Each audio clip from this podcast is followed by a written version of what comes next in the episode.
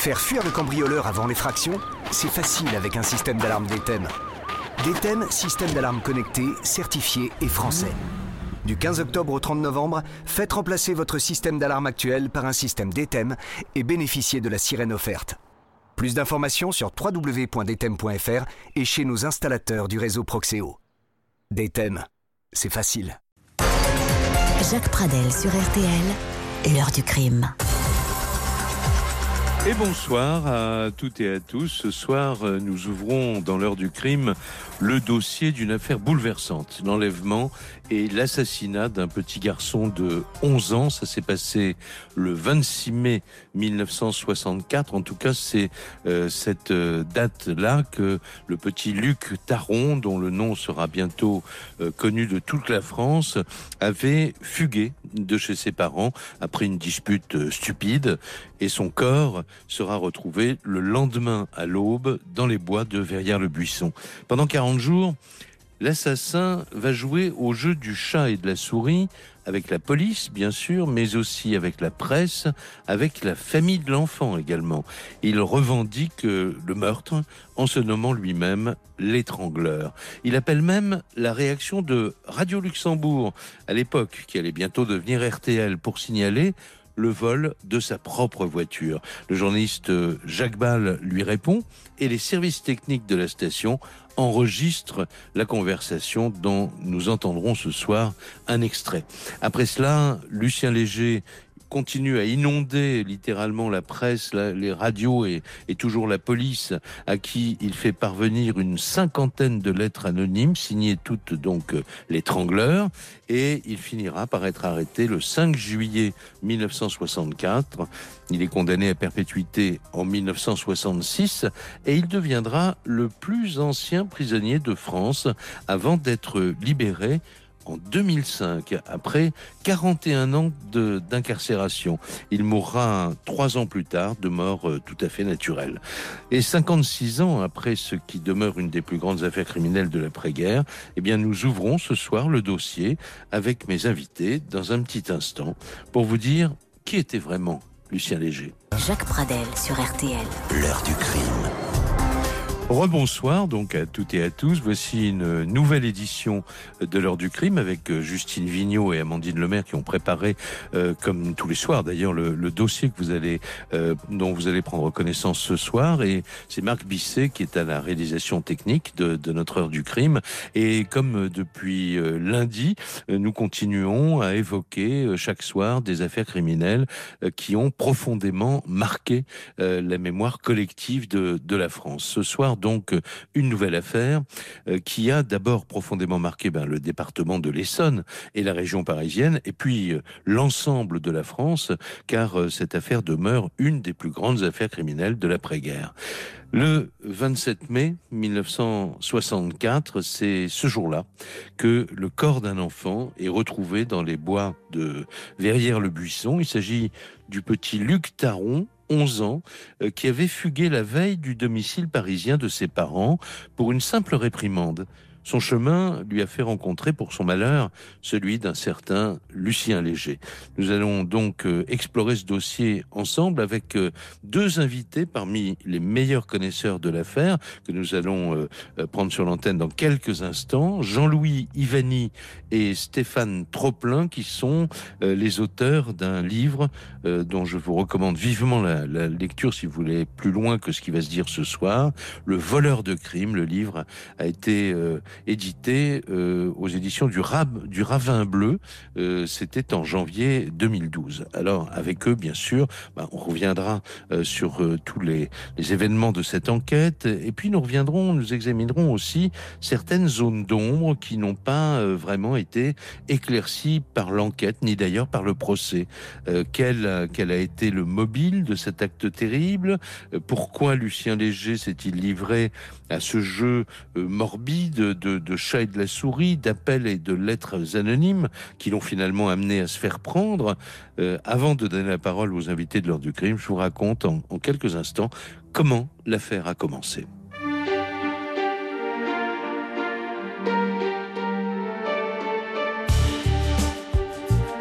Nous sommes le 26 mai 1964 à Paris. Ce jour-là, en fin d'après-midi, un enfant de 11 ans, Luc Taron, disparaît de son domicile dans le quartier Villiers, non loin de la place de l'Europe, après avoir été grondé par sa mère pour une histoire de bonbons. L'enfant, d'ailleurs, a, déjà fugué et les parents euh, euh, sillonnent le quartier à sa recherche pendant une partie de la soirée et de la nuit, mais ils ne préviennent pas immédiatement la police. Et puis, ne le voyant pas rentrer, ils alertent finalement le, commissariat de leur quartier dans la matinée du lendemain. Le lendemain, c'est le 27 mai.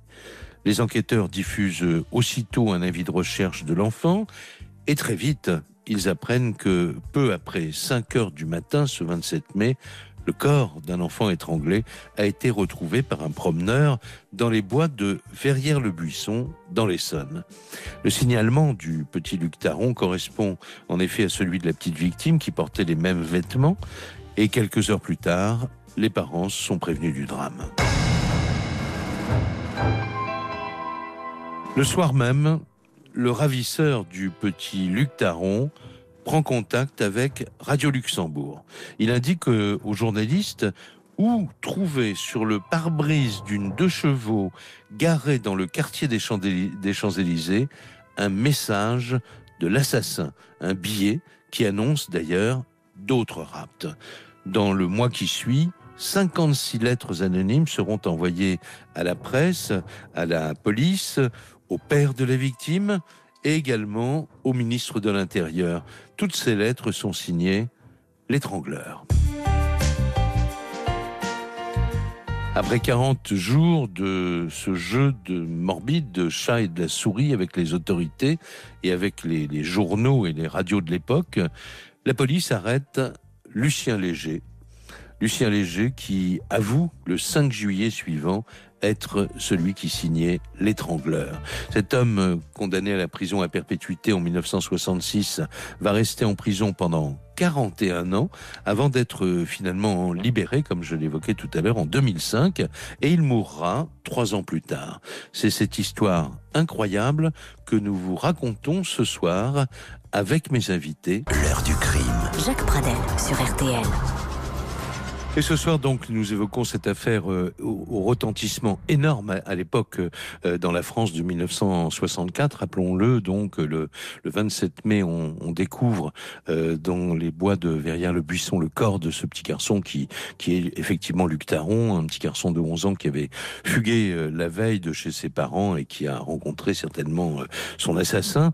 et il va y avoir ce jeu de, de chat et de la souris que j'évoquais et dont on va parler dans un tout petit instant avec euh, les invités de l'heure du crime, Jean-Louis Ivani et Stéphane Troplin. Mais d'abord, je voudrais qu'on entende euh, ensemble un document RTL. C'est un document qu'on doit en fait à la sagacité des services techniques de ce qui était alors euh, Radio Luxembourg. car après des semaines et des semaines d'échanges de lettres anonymes, Lucien, euh, Lucien, Lucien Léger va décider d'appeler euh, la radio, euh, Radio Luxembourg, qui est la, radio la plus écoutée de France déjà, et vous allez entendre un extrait de cet échange téléphonique entre lui, Lucien Léger, et le journaliste Jacques Ball. Il a appelé le Standard tout d'abord. Il a reçu, il, il, explique que il a une révélation à faire. Il y a une deux chevaux volé qui a été retrouvé euh, à Viry-Châtillon et il explique que cette voiture, il sait à qui elle appartient. Elle appartient, euh, d'après lui, à celui qui signe l'étrangleur qu'on recherche, que toutes les polices de France recherchent. Et ce correspondant qui garde l'anonymat donne même bah, le nom de l'étrangleur, le nom du propriétaire de la voiture, Lucien Léger. Et il donne également au journaliste Jacques Ball le numéro de téléphone. Donc euh, Jacques Ball euh, va appeler ce numéro et euh, donc va faire en sorte que, avec les techniciens de, Radio Luxembourg, que la conversation soit enregistrée, ce que évidemment sera ce qui sera très très important donc pour les enquêteurs bien sûr qui tous écouteront très attentivement le contenu de cette conversation dont voici un extrait. Oh là là là là là, c'est ça. on se pose une drôle de question parce que ma voiture, vous voyez, elle a été volée vendredi dans la nuit. Oui. Dans le 7e arrondissement, devant chez moi. Oui. Et puis euh, samedi, j'ai fait ma déposition, bien sûr, Oui, comme ma voiture avait été volée. Et puis j'ai attendu. Oui. Et hier soir, euh, en arrivant chez moi, oui. euh, enfin, je veux dire en quittant l'hôpital, parce que je travaille à l'hôpital de Villejuif, la standardiste m'a dit on vous a appelé, un coup de téléphone, je ne sais pas d'où il vient. On a dit que votre voiture était dans les HLM de Viry-Châtillon, que vous pouviez aller la chercher. Alors moi j'ai appelé la police aussitôt, on m'a dit on ne sait pas nous qui vous avons appelé.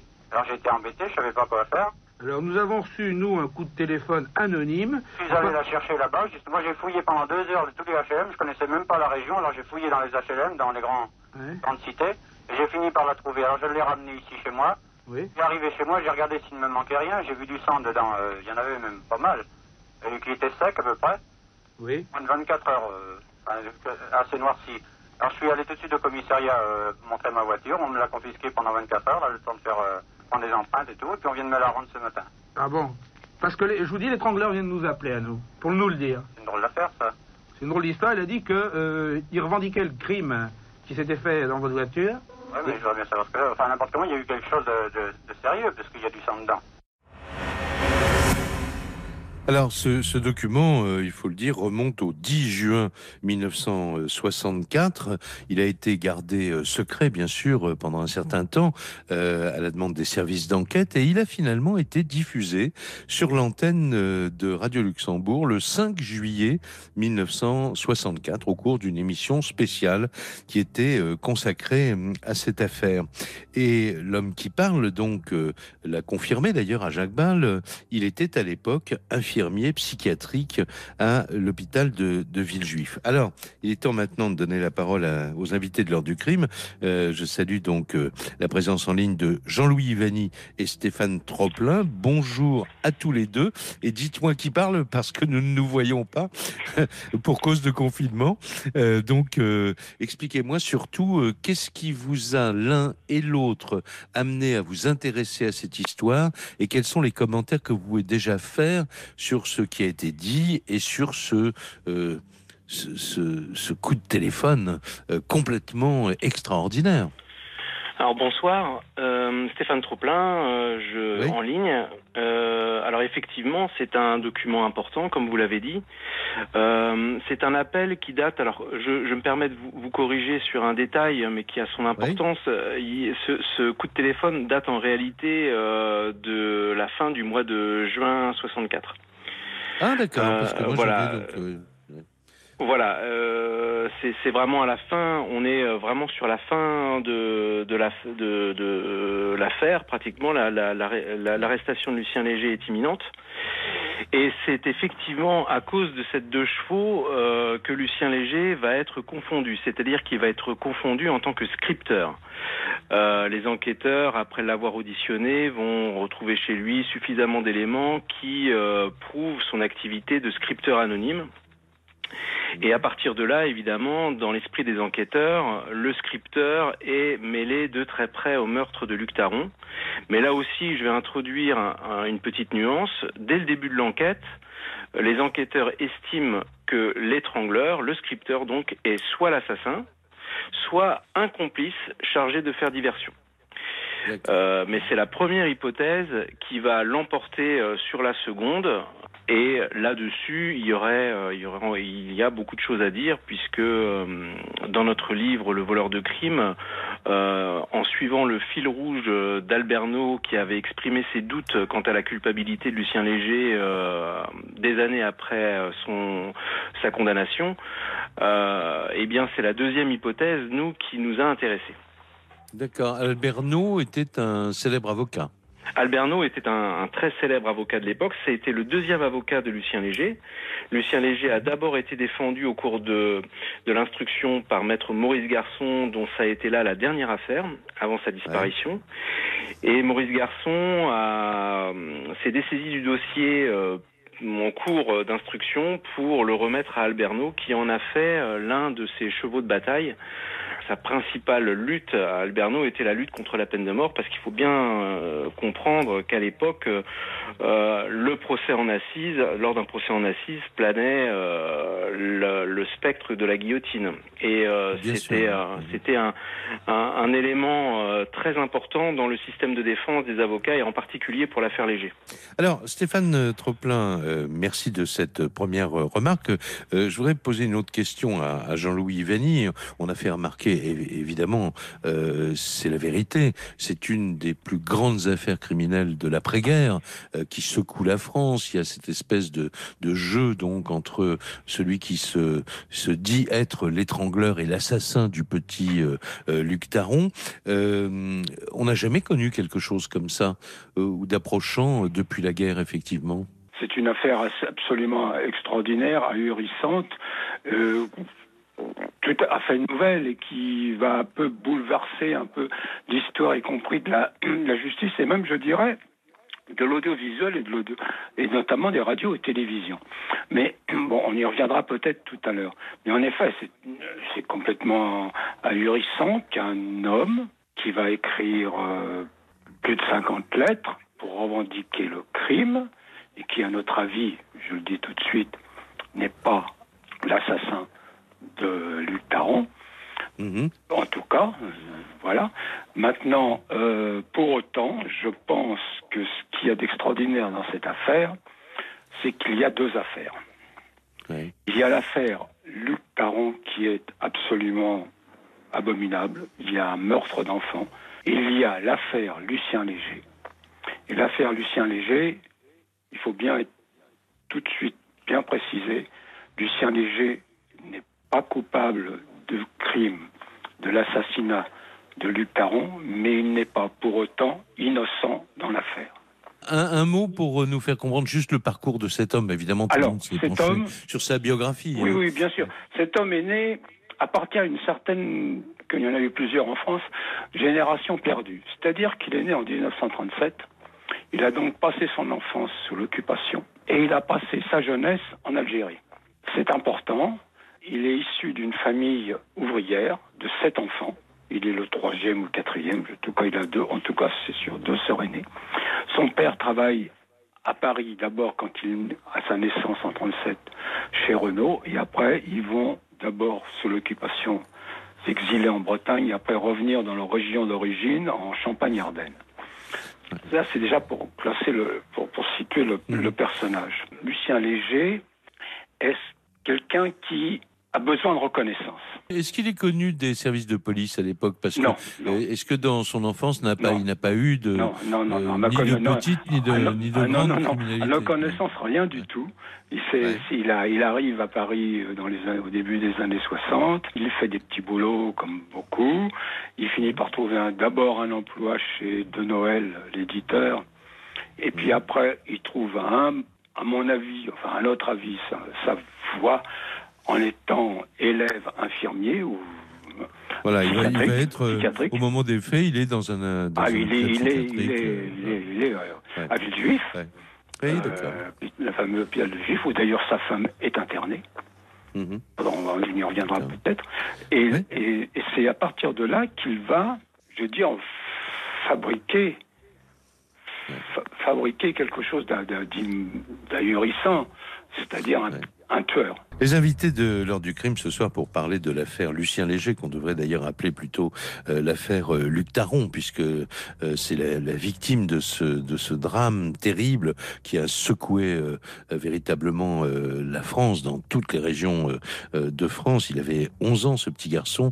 les invités sont Jean-Louis Ivani et Stéphane Troplin, les auteurs de ce livre dont je rappelle le titre, paru aux éditions du Ravin Bleu en 2012, Le voleur de crime et on comprend mieux euh, le, titre euh, après avoir entendu ce que disait tout à l'heure Jean-Louis Ivani, euh, leur conviction à tous les deux, puisqu'ils ont écrit le livre ensemble et ils développent cette, cette idée dans leur livre, leur conviction que Lucien Léger n'est pas l'assassin du petit Luc Taron, mais que il a dû, à un titre ou à un autre, participer à l'affaire. Il n'est pas totalement innocent de l'affaire, mais il n'est pas coupable de meurtre. Alors nous reviendrons sur tout cela avec eux dans quelques minutes.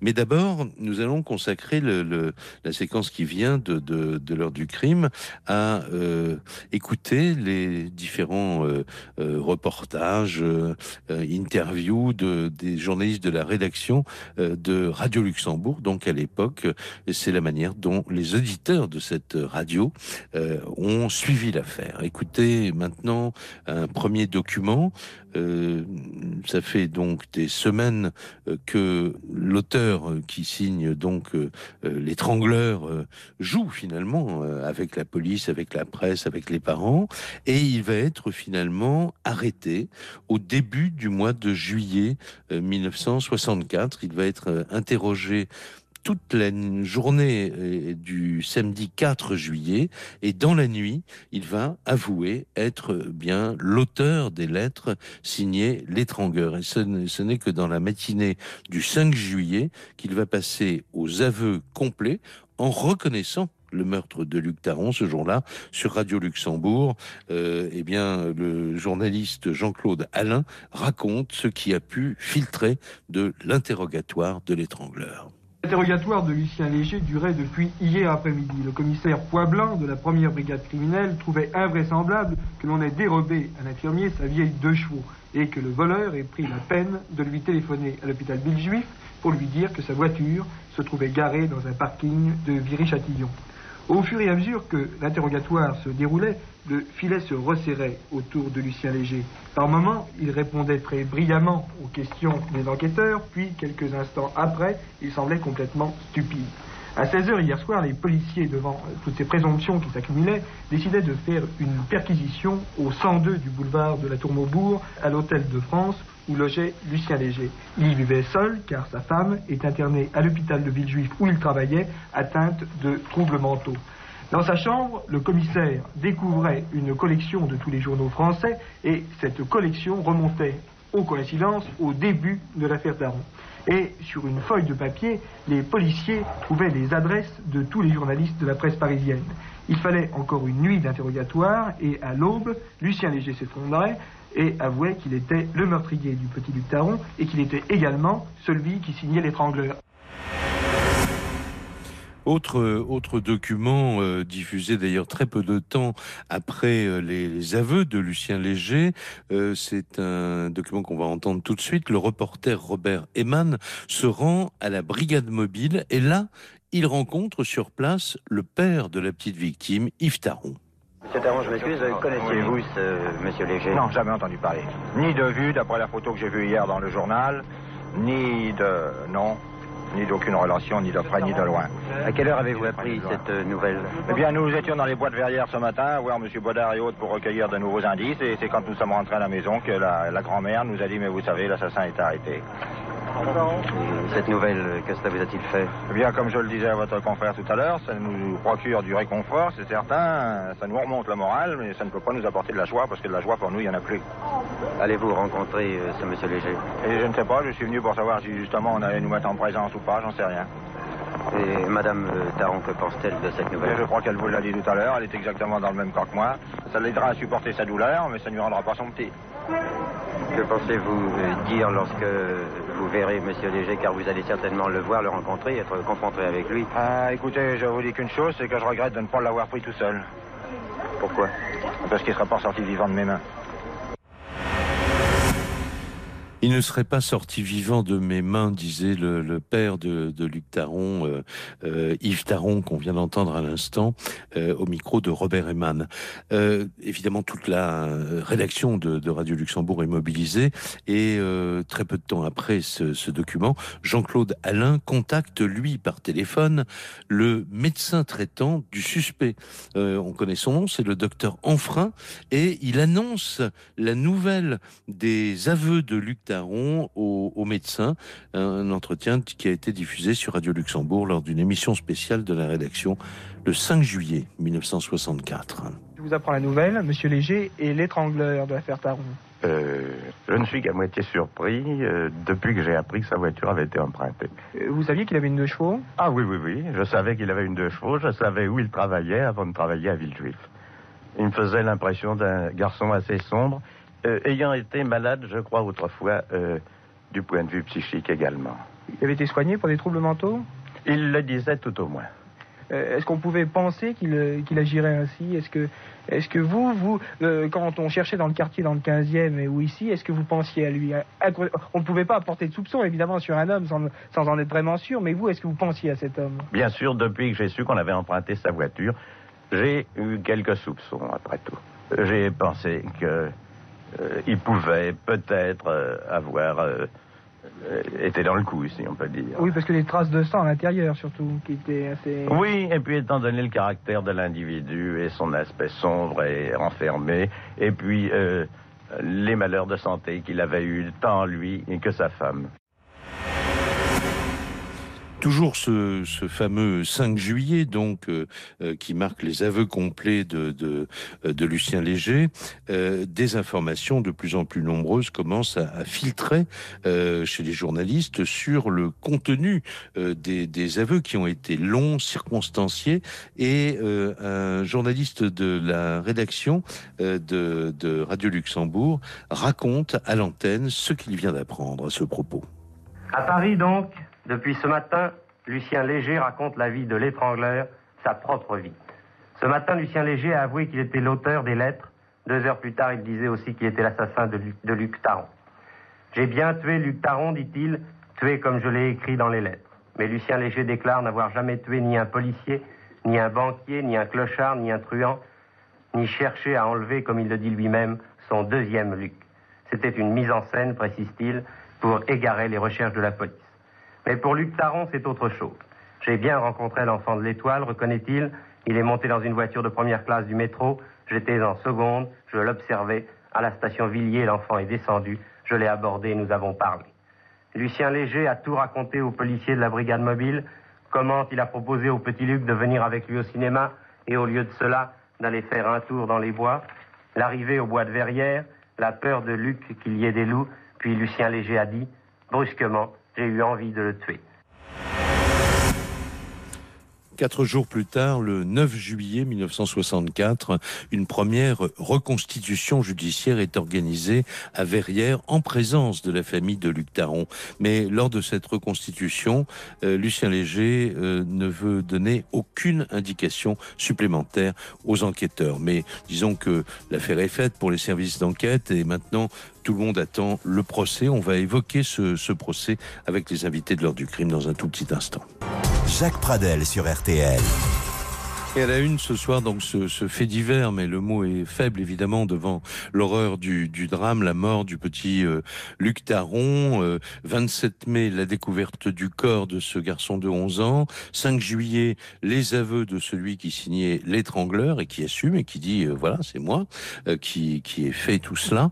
Et puis évidemment on attend le procès et ce procès va s'ouvrir le 3 mai 1966. le procès s'ouvre devant les assises de, Versailles. Évidemment, la presse s'est déplacée euh, en masse pour suivre le procès de l'étrangleur, comme le titre les journaux. Et Michel Leblanc, de la rédaction de Radio Luxembourg, suit cette première audience. Lucien Léger, l'étrangleur, n'est plus le même homme. Il avait bâti sa vie, il avait construit son existence sur le mensonge pour devenir l'homme qu'il n'aurait jamais pu être. Lucien Léger est allé jusqu'au crime. Lucien Léger a créé même un nouveau personnage qui restera dans les annales de l'histoire criminelle, l'étrangleur. Aujourd'hui, il change, il se rétracte, il s'amenuise dans les responsabilités. Ce n'est pas moi qui ai tué le petit Taron, je n'ai fait qu'écrire les lettres, mais le désir d'impressionner est trop fort, il ajoute Je suis quand même l'étrangleur. Lucien Léger, lors de son arrestation, a avoué J'ai tout fait. Je suis l'étrangleur. Son avocat était maître Maurice Garçon. Après plusieurs mois de prison, Lucien Léger se rétractait. Son avocat passait le dossier à maître Alberno, qui défend aujourd'hui l'étrangleur. Lui, Léger, dira dans le box je n'ai fait qu'écrire les lettres et maître Alberno dira il est coupable, mais il n'a pas toute sa raison. Alors, la partie civile, les avocats de M. Taron, feront euh, tout pour démontrer le contraire. Lucien Léger a tué, il a écrit les lettres, il a téléphoné et il n'est pas fou. C'est pourquoi il mérite la peine capitale. Pour les jurés, il faut choisir, peser les dossiers, entendre les témoins, observer Lucien Léger comme nous le ferons nous-mêmes, écouter la voix de leur conscience. Alors nous retrouvons maintenant Jean-Louis Vanny et Stéphane Troplin, donc qui connaissent ce dossier par cœur. Stéphane Troplin, euh, on peut dire que cette première audience du procès, c'est chronique d'une condamnation annoncée. C'est un peu ça, mais euh, je, vais, je vais vous faire une citation d'un journaliste euh, qui avait suivi à l'époque pour le journal Combat le procès, François Caviglioli, qui écrivait le 5 mai On sait maintenant qu'un étrangleur n'est pas forcément celui qui étrangle, l'étrangleur, c'est celui qui se vante. Et il a été, euh, François Caviglioli, témoin euh, de cet évanouissement de, la de toute certitude au fil des audiences. Parce que le problème du procès, comme le problème de l'enquête et de l'instruction, ce sont les aveux. Les aveux de l'étrangleur d'abord, les aveux de Lucien Léger, dont vous avez parlé tout à l'heure, qui recoupent, qui, prennent pour base euh, les lettres de l'étrangleur, et bah, ces aveux quand on les confronte aux faits, eh ben ça tient pas debout.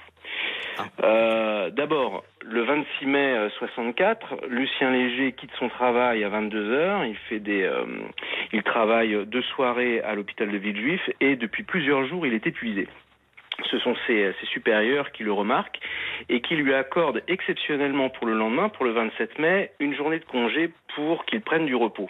Donc on comprend mal déjà pourquoi la première réaction de Lucien Léger en repos aurait été d'aller de nuit euh, traîner dans le métro pour essayer de faire des repérages, des choses qui ne lui ressemblent pas. Ensuite, euh, on pourrait s'interroger aussi sur l'attitude de Luc, qui traîne, euh, Luc Taron, qui traîne en soirée dans Paris euh, pendant de longues heures sans qu'aucun témoin ne, le remarque, y compris dans le métro. Euh, alors que euh, le spectacle d'un enfant seul de 11 ans dans le métro à 23h ou minuit, ça ne passe pas inaperçu. Luc Taron, on peut en parler aussi un petit peu, puisque c'est un enfant qui est polluant, qui a des difficultés scolaires importantes, qui est limite sauvage. Hein, c'est le, le, le, portrait qu'en font ses parents et l'institution scolaire. Et Luc Taron, enfant polluant, se serait laissé entraîner euh, sans, sans problème par un inconnu. Ses parents, au début de l'enquête, l'ont répété à de nombreuses reprises, alors que Lucien Léger n'était pas arrêté, euh, notre fils n'aurait jamais suivi un inconnu. Ça, ils l'ont répété et répété. Euh, Luc Taron est un enfant craintif. Il a très peur euh, des loups. Alors pourquoi serait-il, aurait-il pénétré dans un bois sur 70 mètres? Pour faire pipi dans un, dans un bois en pleine nuit, puisque on, estime que, le, que la mort se situe entre 3 et 5 heures du matin. Je vous interromps sur ce point-là, euh, euh, Stéphane Troplin. Où est allé euh, chercher cette, cette information, Lucien Léger, pour dire il avait peur des loups, alors qu'on l'a trouvé dans une forêt? La plupart, la grande, la majeure partie des informations que Lucien Léger donne dans ses lettres signées l'étrangleur sont prélevées dans la presse. Euh, les enquêteurs s'en aperçoivent. Ils, ils, énumèrent d'ailleurs au cours de leur enquête. C'est un, c'est un document qu'on a pu consulter au cours de nos recherches. Euh, ils avaient dressé dans leur bureau un grand panneau qui listait euh, les contradictions des messages, et il y en a de très nombreuses. Euh, donc la plupart des informations qui sont données sont simplement prélevées dans la presse. Il y a deux informations euh, qui sont données au, dans le premier message, et en particulier une, c'est le blouson. Euh, le blouson de Luc euh, que Luc portait quand il est parti de chez lui, un blouson en velours marron, euh, velours côtelé. ça, personne n'en a parlé et manifestement, le rédacteur du message disposait de cette information, soit parce qu'il avait côtoyé de près Luc Taron, soit parce qu'on lui avait donner cette information pour être pris au sérieux. Le 7 mai, le, procès est ouvert le 3 mai. Le 7 mai, Lucien Léger est condamné à la réclusion criminelle à perpétuité. Donc, en quelque sorte, ses avocats lui sauf sa, tête. Euh, et ce verdict va être accueilli avec un, dernier éclat. C'est que, vous savez, on demande toujours avez-vous quelque chose à ajouter? Et là, donc Lucien Léger s'adresse au président de la cour d'assises pour dire vous venez de commettre une erreur judiciaire. Alors ensuite, il va être évidemment euh, incarcéré. Il va passer de très longues années en prison, puisque 41 euh, ans d'incarcération, c'est quelque chose qui est euh, tout à fait inédit en, France. Et puis, et puis, il va être libéré le 3 octobre 2005. Il est alors âgé de 68 ans. Il a donc passé ses 41 ans en détention. Et le 7 décembre 2005, sur RTL cette fois, il est l'invité de Marc-Olivier Fogiel, qui présente aux éditeurs un entretien matinal qui, qui s'intitule on, ne pouvait pas le rater. Et effectivement, eh bien, écoutez euh, la, déclaration, les déclarations euh, Lucien Léger au micro de Marc-Olivier Fogiel. Je n'ai jamais été coupé du monde complètement. C'est pour ça que j'ai toujours, je sors comme je suis entré. J'ai fait en, en, sorte de, en permanence, me tenir au courant de tout ce qui se passait. Vous avez fait un certain nombre de demandes de liberté conditionnelle. Elles ont toutes été rejetées, 13 au total, plus une dernière acceptée. C'était aussi toutes ces demandes de liberté qui vous faisaient euh, tenir en vous disant, ben voilà, la prochaine va peut-être marcher. Oui, c'est le principe du mythe de Sisyphe. Hein. On monte la, corde, la pente et on la redescend, on recommence. Puis un jour, peut-être qu'on réussit. Et j'avais inclus ça dans ma, dans ma, dans ma vie. Je savais qu'un jour, peut-être, je l'aurais cette liberté. Vous êtes resté 12 ans dans la même cellule. Comment on fait pour rester 12 ans entre quatre murs les mêmes? Euh, ben Déjà, ils ne sont pas toujours décorés de la même manière. Et maintenant, dans ma chambre, euh, à Landa, c'est pareil, il y a exactement la même décoration. Vous attaquez aujourd'hui euh, l'État pour être resté si longtemps en prison. Vous pensiez pouvoir sortir avant, donc euh, vous, vous, attendez. Bah, il y a une inégalité dans l'application de la peine. En droit européen, c'est suffisant pour attaquer la France à la Cour européenne. Donc vous attendez cette décision de la Cour européenne mais une décision qui fera jurisprudence pour l'ensemble des détenus qui sont dans le même cas que moi, qui sont en cours de, de même cas, ceux qui ont actuellement plus de 30 ans de prison. Il y en a quand même 17 actuellement. Alors il faut dire donc que la Cour européenne, le 11 avril 2006, fait paraître un, arrêté très clair au sujet de Lucien Léger. Elle rejette le recours de, l'ancien détenu. Elle ne considère pas que la détention de Lucien Léger euh, soit contraire euh, au droit à la liberté euh, et ni qu'elle ait un traitement inhumain ou dégradant pour reprendre les termes de, l'arrêt. Et la Cour évoque la gravité de l'infraction et voilà la possibilité de libération conditionnelle éventuelle, ce qui s'est passé donc pour Lucien Léger le, le 7 décembre 2005. Alors maintenant, euh, on est dans la dernière partie, il nous reste trois, un petit peu plus de, de trois minutes. Je voudrais que euh, Stéphane Troplin et Jean-Louis Ivani puissent euh, simplement nous parler justement de ce qui a continué à conforter euh, leur hypothèse que Lucien Léger n'était pas l'auteur du, euh, du, du meurtre de Luc Taron. Qui veut me répondre? Je peux, je peux vous répondre euh, sur l'étude, la, la, stricte étude euh, sans, sans a priori euh, des, du dossier. Hein, on a Jean-Louis Ivani et moi-même, nous avons passé cinq ans à étudier des archives extrêmement importantes, archives judiciaires, archives médiatiques. ça représente une, une somme colossale de documentaires. Et euh, l'étude des pièces montre que euh, l'accusation, le, euh, repose sur rien de véritablement tangible. Et d'ailleurs au procès, eh bien le procès se solde par une condamnation sans preuve et sans mobile clairement établi. Simplement, je voudrais vraiment ajouter un petit mot sur le procès qui est comme un, à l'image de cette affaire médiatique sans précédent, un procès très euh, très singulier où, euh, au verdict, le condamné est applaudi et où le père de la victime est conspué. Euh, il faut bien s'imaginer un, un, un, procès de ce type. C'était totalement invraisemblable et c'est pourtant ce qui s'est passé. Notre travail a démonté le système d'accusation point par point en apportant des éléments qui n'ont pas été euh, apportés ni euh, par le juge d'instruction et qui n'ont pas été non plus exploités par les avocats de Lucien Léger. Donc nous, ce qu'on a fait, c'est démonter un système d'accusation, mais apporter euh, la vérité vraie, ça, on s'est on s'est arrêté au, à, à l'orée du, do, du, dossier. Notre torche n'a pas mm, suffisamment pénétré à l'intérieur de ce dossier extrêmement complexe. On ne peut pas aujourd'hui euh, savoir ce qui s'est réellement passé. Ce qu'on peut simplement nous affirmer à l'appui de notre travail, c'est que Lucien Léger a, sans doute participé à cette affaire en protégeant le ou les euh, véritables auteurs de cet enlèvement et de ce meurtre qui, euh, d'après la police, était sans doute, enfin d'après les légistes même, était sans doute un meurtre accidentel et pas un assassinat à proprement parler. D'ailleurs, Lucien Léger n'a pas été condamné pour un assassinat, mais il a été condamné pour meurtre. Bon, c'est une subtilité euh, qui a son, son importance dans, dans, le parcours euh, pénal d'un condamné, mmh. mais euh, qui évidemment pour le commun des mortels est pas forcément euh, saisissable, quoi. Oui, bien mais sûr. voilà, il y a Mais pourquoi aurait-il, alors on va pas entamer le débat là parce que j'entends déjà l'indicatif, mais euh, pourquoi aurait-il protégé quelqu'un dans cette affaire? Là, on n'a pas de réponse quand même. Ben, alors Lucien Léger, D'un- été- mot, hein.